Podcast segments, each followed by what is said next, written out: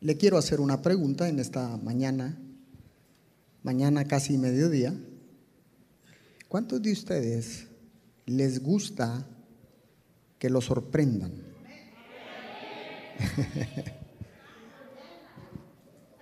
¿Cuántos les gustan las sorpresas?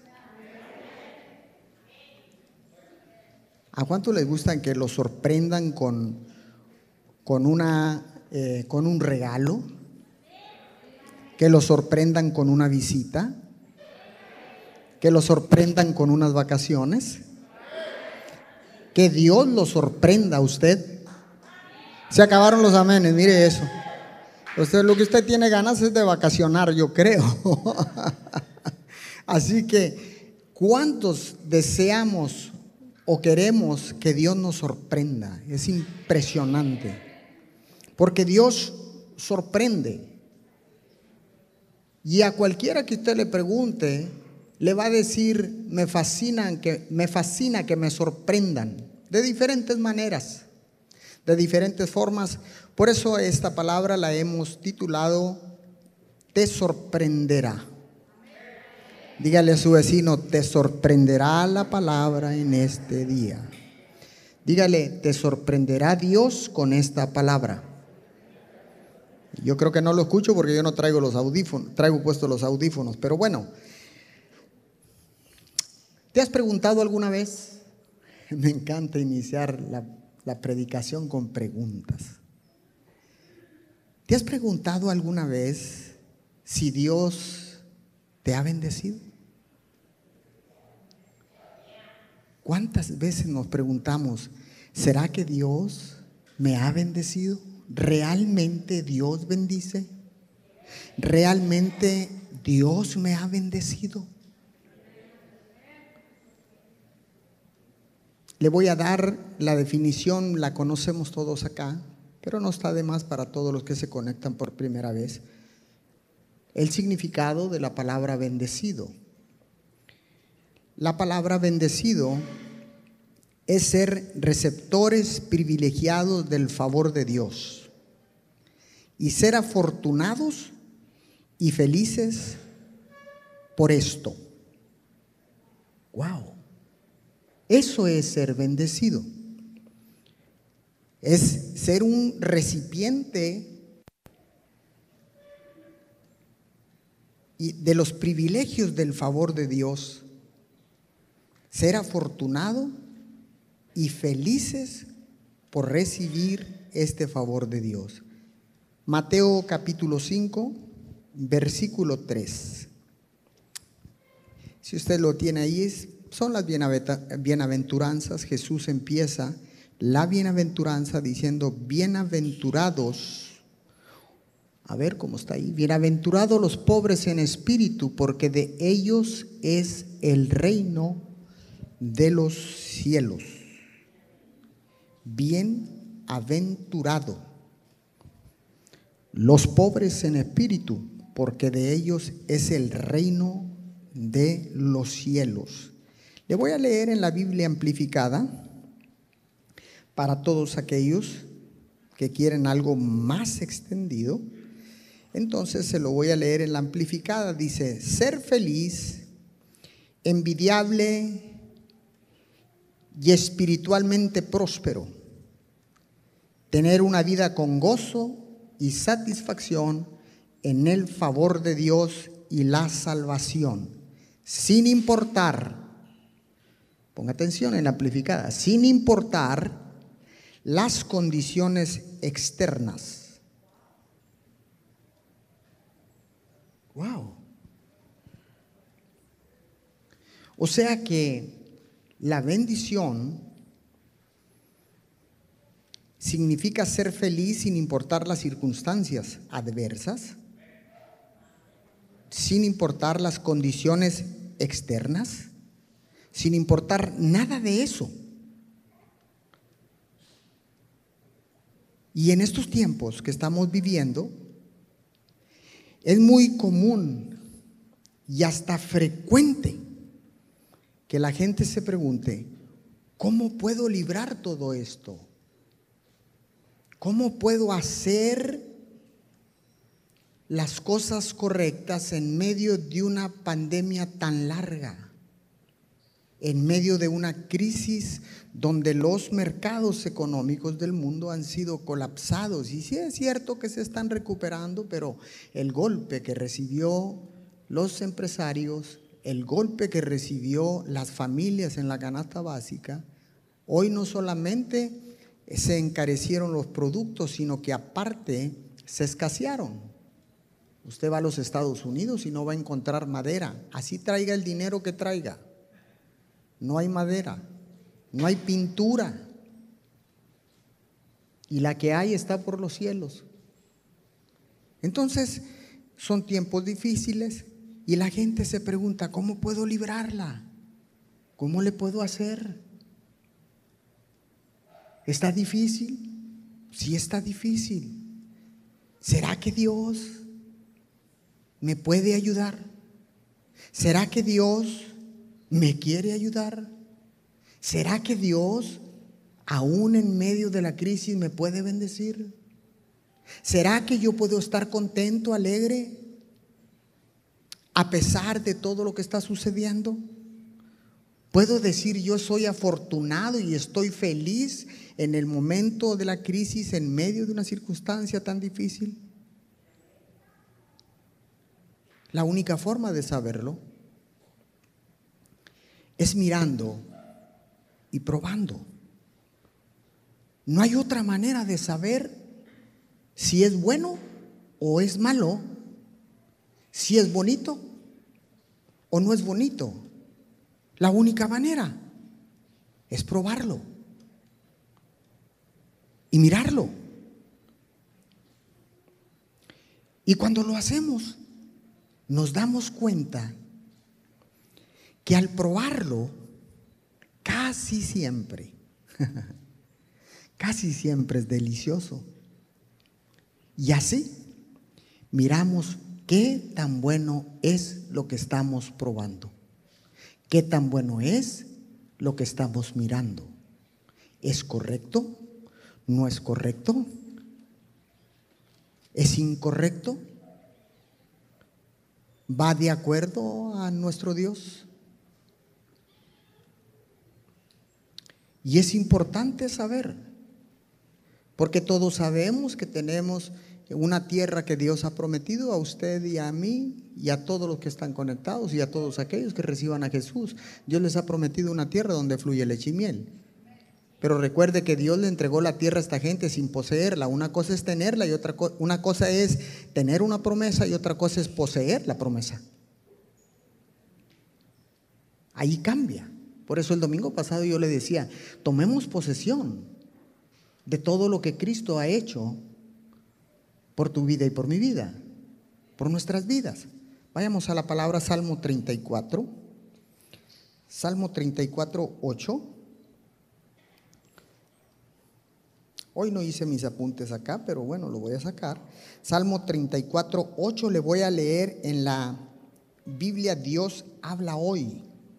Dice, prueben y vean que el Señor es bueno.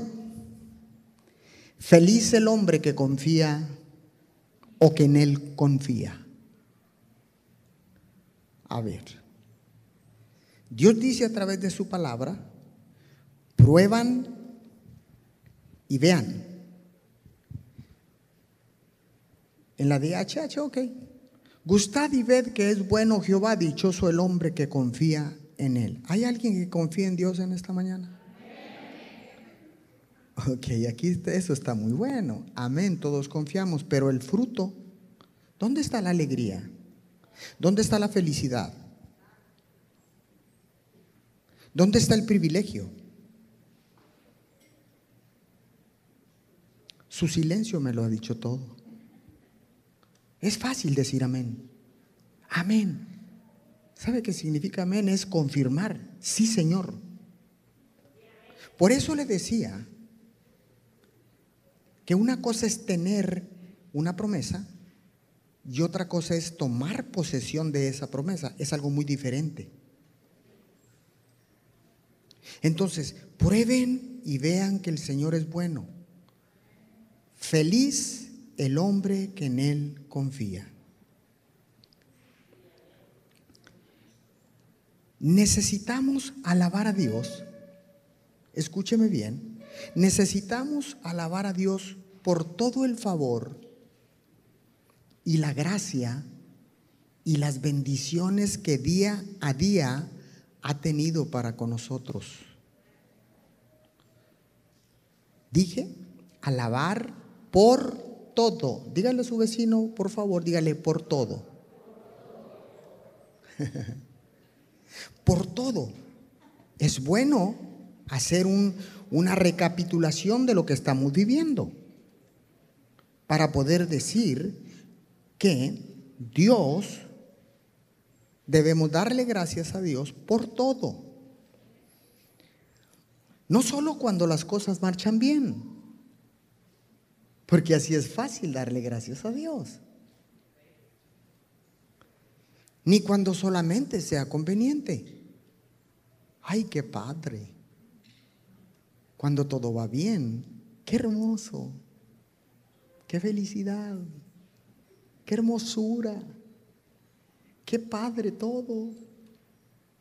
Pero cuando las cosas se vuelven adversas, se nos olvida el todo.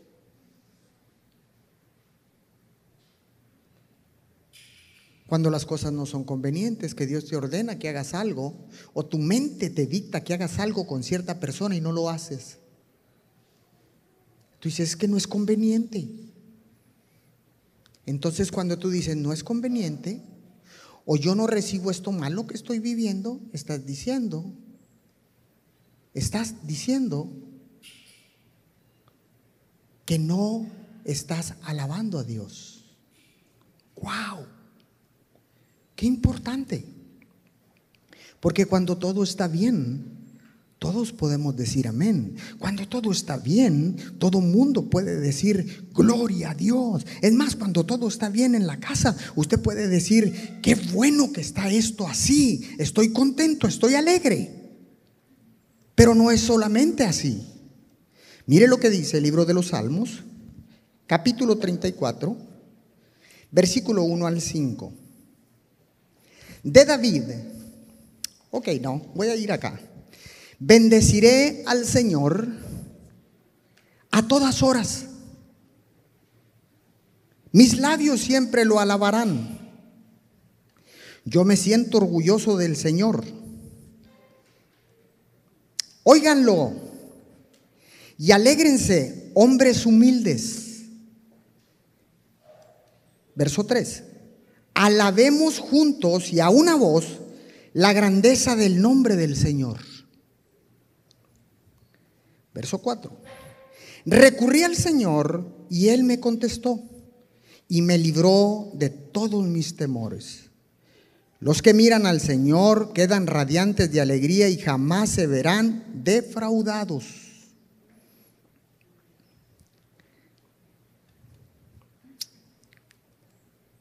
En el versículo 1 y 2, dice, bendeciré al Señor a todas horas. Mis labios siempre lo adorarán o lo alabarán.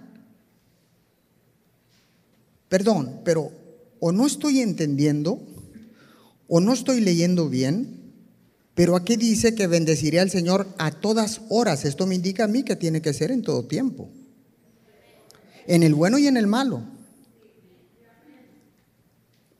En el que es a mi favor y el, el que es en contra, en contra mía. Dice que a toda hora, en todo tiempo.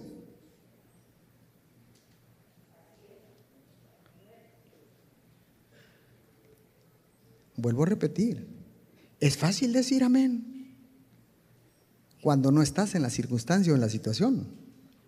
Es fácil soltar un grito de alegría cuando no estás en una prueba, cuando las circunstancias adversas no han llegado a tu vida. Qué sencillo.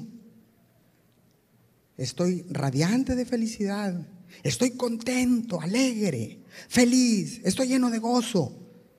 Estoy contento con, con todo lo que está sucediendo en mi casa, en mi trabajo, en mi negocio, en mi matrimonio. Estoy contento, pero cuando la cosa se pone difícil, dejamos de alabar a Dios. Y Dios dice que lo alabemos en todo tiempo. Y lo vuelve a recalcar en el verso 3. Alabemos juntos y a una voz la grandeza del nombre del Señor. Alabamos a Dios no por lo que nos da. Usted y yo alabamos a Dios por lo que Él es. Si se lo va a dar al Señor, lo más fuerte.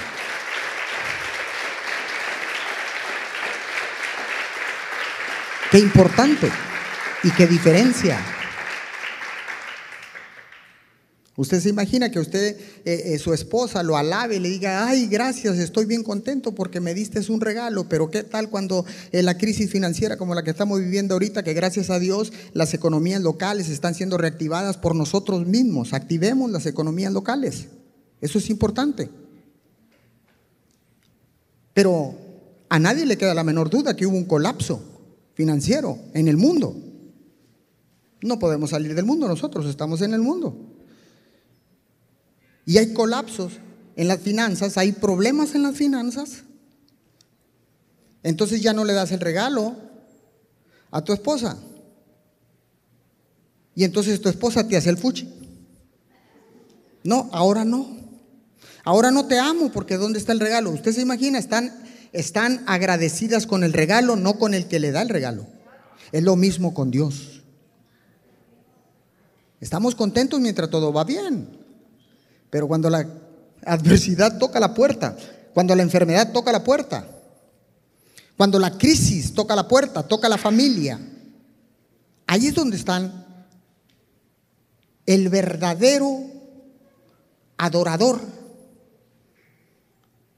Va a seguir adorando a Dios a toda hora, en todo momento, en toda circunstancia. No importa lo que esté pasando, mi Dios no cambia. Es el mismo ayer, hoy y siempre. Es el mismo hoy, ayer y siempre. Por los siglos de los siglos, Dios seguirá siendo Dios. Es por eso que lo alabamos. Verso 4 y 5. Recurrí al Señor y Él me contestó y me libró de todos mis temores. Temores, perdón. Los que miran al Señor quedan radiantes de alegría y jamás se verán defraudados. La gente siempre pregunta, ¿y ustedes cómo le hacen? En medio de una crisis, en medio de una pandemia, en medio de los tiempos difíciles, ¿cómo le hacen para siempre estar contentos? Siempre hay una sonrisa en su rostro. Siempre están alegres. Disfrutan. A mí me hacen preguntas, me dicen, pastor, ¿y usted por qué tan contento?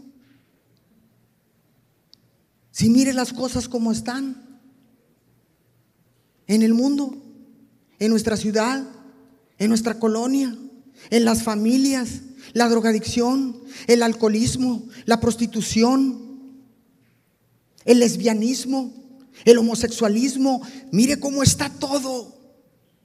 El mundo pareciera estar para ti para arriba. Y si lo está, ¿y cómo es posible que ustedes puedan disfrutar, gozarse, estar alegres? Como si nada estuviera pasando. Vino el confinamiento, disfrutamos encerrarnos en casa con nuestra esposa, disfrutamos encerrarnos en casa con nuestros hijos, disfrutamos encerrarnos con Dios en nuestro eh, eh, aposento, en nuestro altar familiar restaurado en este tiempo difícil, lo disfrutamos. Mientras hoy los números hablan de otra manera. Se incrementó el número de divorcios en esta pandemia como usted no se imagina porque no les vino bien el confinamiento, porque empezaron a relucir las cosas malas en el matrimonio, porque no convivían lo suficiente. Es más, estabas casado o estás casado y estabas viviendo como si fuera un total extraño o una total extraña. ¿Cómo es que usted puede sobrellevar todo esto? Como si nada estuviera pasando. ¿Por qué? Porque buscamos y miramos al Señor. Usted que está conectado, busque y mire al Señor. Si no lo ha buscado, este es el momento. Busque y mire al Señor. Este es el tiempo para que usted pueda disfrutar de las bendiciones del Dios Altísimo.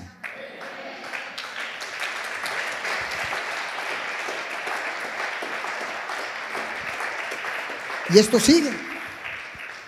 Verso 6 de Salmos 34, le vuelvo a leer en la Dios habla hoy, en la dice, "Este pobre gritó y el Señor lo oyó." ¿Cuántas veces nosotros estamos diciendo, le estoy pidiendo a Dios y no me escucha y no me escucha y no me escucha y más gritas? El que no tengas una respuesta inmediata no significa que Dios no te esté escuchando. Lo que pasa es que Dios está permitiendo un proceso en tu vida para que alcances un nuevo nivel de madurez, seas más fuerte cuando pase la crisis y cuando Él te saque de la bronca en la que estás metido, serás más maduro, tendrás una mejor experiencia y serás más agradecido con Dios. Serás más agradecido con la familia que tienes. Serás más agradecido con los hijos que tienes. Serás más agradecido con el trabajo que tienes. Serás más agradecido por el negocio que tienes. Porque el ser procesado va a generar carácter en tu vida y en mi vida. En el reino de Dios no hay procesos, en el reino de Dios solo hay, perdón, en el reino de Dios no hay atajos, no hay caminos cortos, en el reino de Dios solo hay procesos. Diga conmigo procesos. Los procesos forman el carácter. Entonces, verso 7, el ángel del Señor protege y salva a los que honran al Señor. Verso 8, prueben y vean que el Señor es bueno. Feliz el hombre que confía en el Señor. Verso 9, honren al Señor los consagrados a Él, pues nada, dice nada, pues nada les faltará. Nada les faltará, verso 10. Nada les faltará a los que lo honran, verso 9. Verso 10b dice, pero a los que buscan al Señor, nunca les faltará ningún bien. A los que honran al Señor, nunca les faltará ningún bien. Entonces quiere decir, ojo con esto, no significa que usted no va a pasar pruebas. No significa que las circunstancias no van a llegar a su vida. No significa que la enfermedad no va a tocar la puerta de su casa. Eso no es así. Discúlpeme, pero no es así. La gente que busca a Dios pensando que todo va a desaparecer, todos los problemas van a desaparecer, está completamente equivocado. Vamos a tener que pasar circunstancias difíciles, pero no es lo mismo pasarlo solo que pasarlo con Dios. La bendición de la presencia de Dios es mencionada a través de toda la escritura. Ahora podemos experimentar la presencia de Dios en nuestras vidas. Antes en el Antiguo Testamento no se podía. Había que esperar un año para que el sacerdote o el sumo sacerdote entrara al lugar santísimo, a la presencia de Dios, y nadie más podía entrar. Ahora es diferente. En otras palabras, en eh, eh, años atrás en, en el Antiguo Testamento no se podía disfrutar de la presencia de Dios, pero Cristo rompió el velo Dije, Cristo rompió el velo con su muerte y permitió el acceso al lugar santo, a la presencia de Dios. Ahora es posible entrar y vivir y permanecer en la presencia de Dios. ¿Cuántos pueden creer esto? Es Él quien nos ha dado el Espíritu Santo. En el momento que recibes a Jesús, el Espíritu Santo viene a vivir dentro de nosotros. Y Él es el que nos ha dado el Espíritu Santo, que es la presencia empoderadora de Dios. Esa presencia empoderadora está habitando dentro de todos y cada uno de nosotros. Está habitando en ti, está habitando en mí, está habitando en todos ustedes, está, está habitando dentro de cada uno de los que han decidido recibir a Jesús como su Señor y Salvador. Escuche esto, es una presencia empoderadora, no es una presencia normal, es una presencia empoderadora. Pastor, ¿y dónde está esto? Primera de Corintios, capítulo 6, versículo 19. ¿No sabían ustedes que su cuerpo es templo del Espíritu Santo que Dios les ha dado? ¿Y que el Espíritu Santo vive en ustedes? Ahí dice, o ignoráis. Escuchen. El Espíritu Santo vive dentro de nosotros. El templo de Dios somos usted y yo, no el edificio.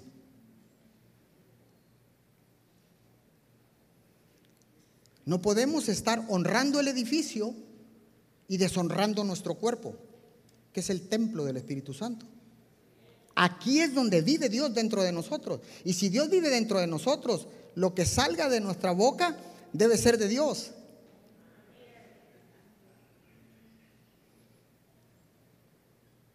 Tienes que saber esto. Que la presencia de Dios vive en ti. Tienes que saber que vive en ti y darte cuenta que la bendición de Dios está contigo. Está conmigo. Está con todos aquellos que han decidido creer. Ahora, todos sabemos, ¿quién no le gusta ser feliz? Levanta su mano. Oh, qué bien. Todos, todos sabemos que la felicidad es un propósito de la vida. Todos queremos o tenemos el propósito de ser felices. Y que todos queremos ser felices. Pero hay algo más profundo que la felicidad. Algo más poderoso que la felicidad. ¿Y sabe qué es? El gozo. Ahora, la felicidad depende de lo que ocurra. Es decir, la felicidad depende de las circunstancias. El gozo es mucho más profundo y no depende de las circunstancias. Las circunstancias es algo externo y depende de esto la felicidad. El gozo es interno depende de lo que cargas internamente. Cuando tú descubres que el Espíritu Santo vive dentro de ti, entonces vas a tener gozo. ¿Es acá? Tiene que ver con algo interno. ¿O no sabéis que el cuerpo es el templo de Dios, del Espíritu Santo? Apunte este principio y ya nos vamos. El gozo proviene de la presencia de Dios. La felicidad proviene de las circunstancias que te rodean. Ahora con toda esta palabra podemos darnos cuenta que el miedo puede ser derrotado, que la tristeza puede ser derrotada, que los temores pueden ser derrotados con esta palabra, porque dice en el verso 5, si lo tienes por ahí, dice que cuando honramos a Dios la presencia, bueno, estos radiantes están los que a Él acuden, por eso puedes estar contento en medio de una situación difícil. Pero déjeme decirle lo que dice, lo que dice en el versículo 9, vamos allá, 9, rapidito.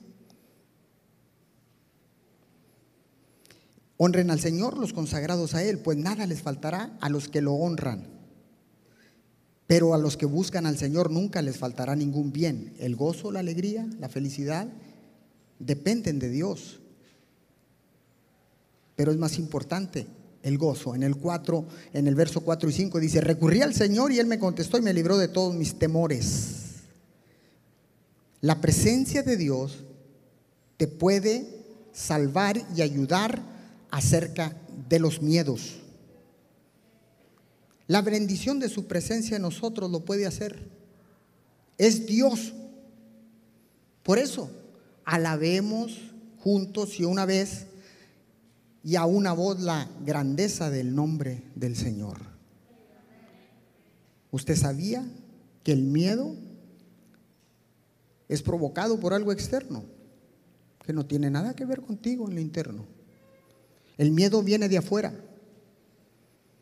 Y si fuera más profundo le diría que el miedo no existe. Y lo contrario a la fe es el miedo. Pastor, pero lo sentimos. Claro, lo percibimos. Entonces, eh, ¿no debemos de tener miedo? Claro que debemos de tener miedo. Y esa es como una alerta roja, un foco rojo que se enciende. Claro que sí. Es bueno sentir miedo. El problema es cuando el miedo te gobierna. Cuando el miedo te gobierna, nuestros ojos son cegados. Nuestra mente es paralizada. Usted no puede tomar decisiones cuando está bajo un miedo o bajo un temor. Y las decisiones que tome van a ser equivocadas, se lo aseguro. Así que ahora sabemos que la bendición de Dios, la presencia de Dios puede echar fuera todo temor, todo miedo, toda circunstancia. ¿Alguien puede decir amén a esto? Póngase de pie, por favor, vamos a orar, estamos terminando.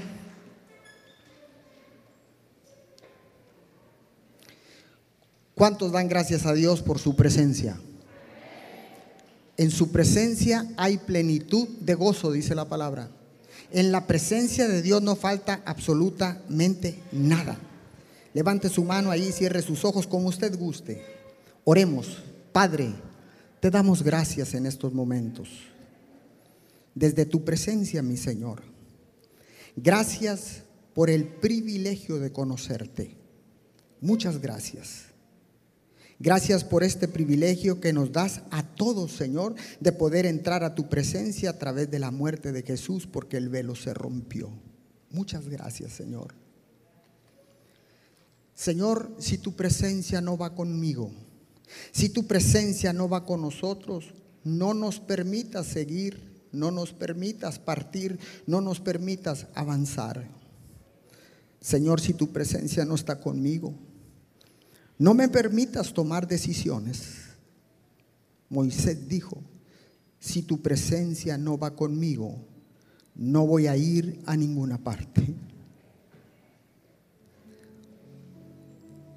Si lo que voy a hablar, si lo que voy a hacer o lo que voy a decidir, Señor, es para bendecir, entonces lo quiero hacer desde tu presencia desde tu presencia, mi Señor.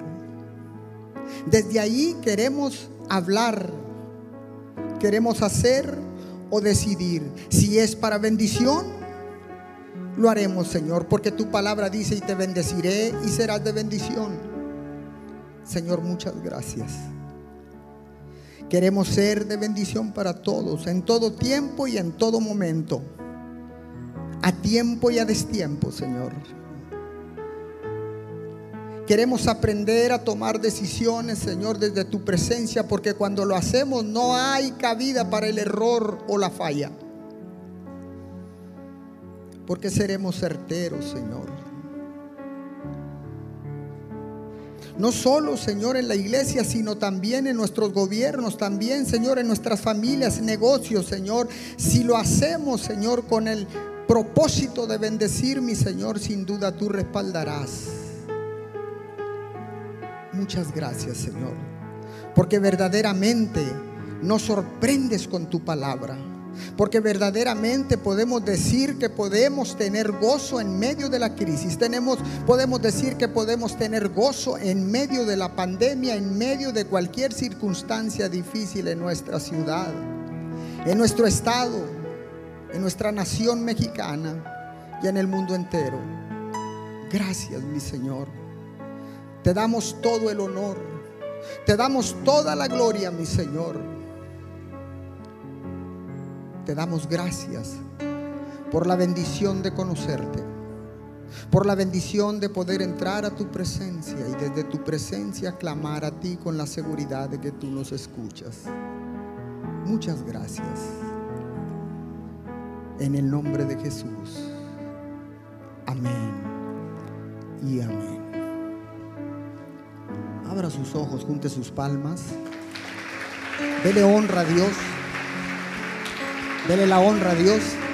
Y así con ese mismo espíritu vamos a despedir a todos los que están conectados de diferentes partes de Centroamérica, Sudamérica, de Estados Unidos, con ese mismo gozo. Despidamos desde Ciudad Miguel Alemán, Tamaulipas. Les damos las gracias por mantenerse conectados con nosotros. Mim les da las más sinceras gracias por mantenerse atentos a cada publicación, por mantenerse atentos a cada servicio. Muchas gracias, que el Señor les bendiga desde Ciudad Miguel Alemán, Tamaulipas. Les enviamos un saludo, un abrazo y un beso. Hasta pronto, chao, chao.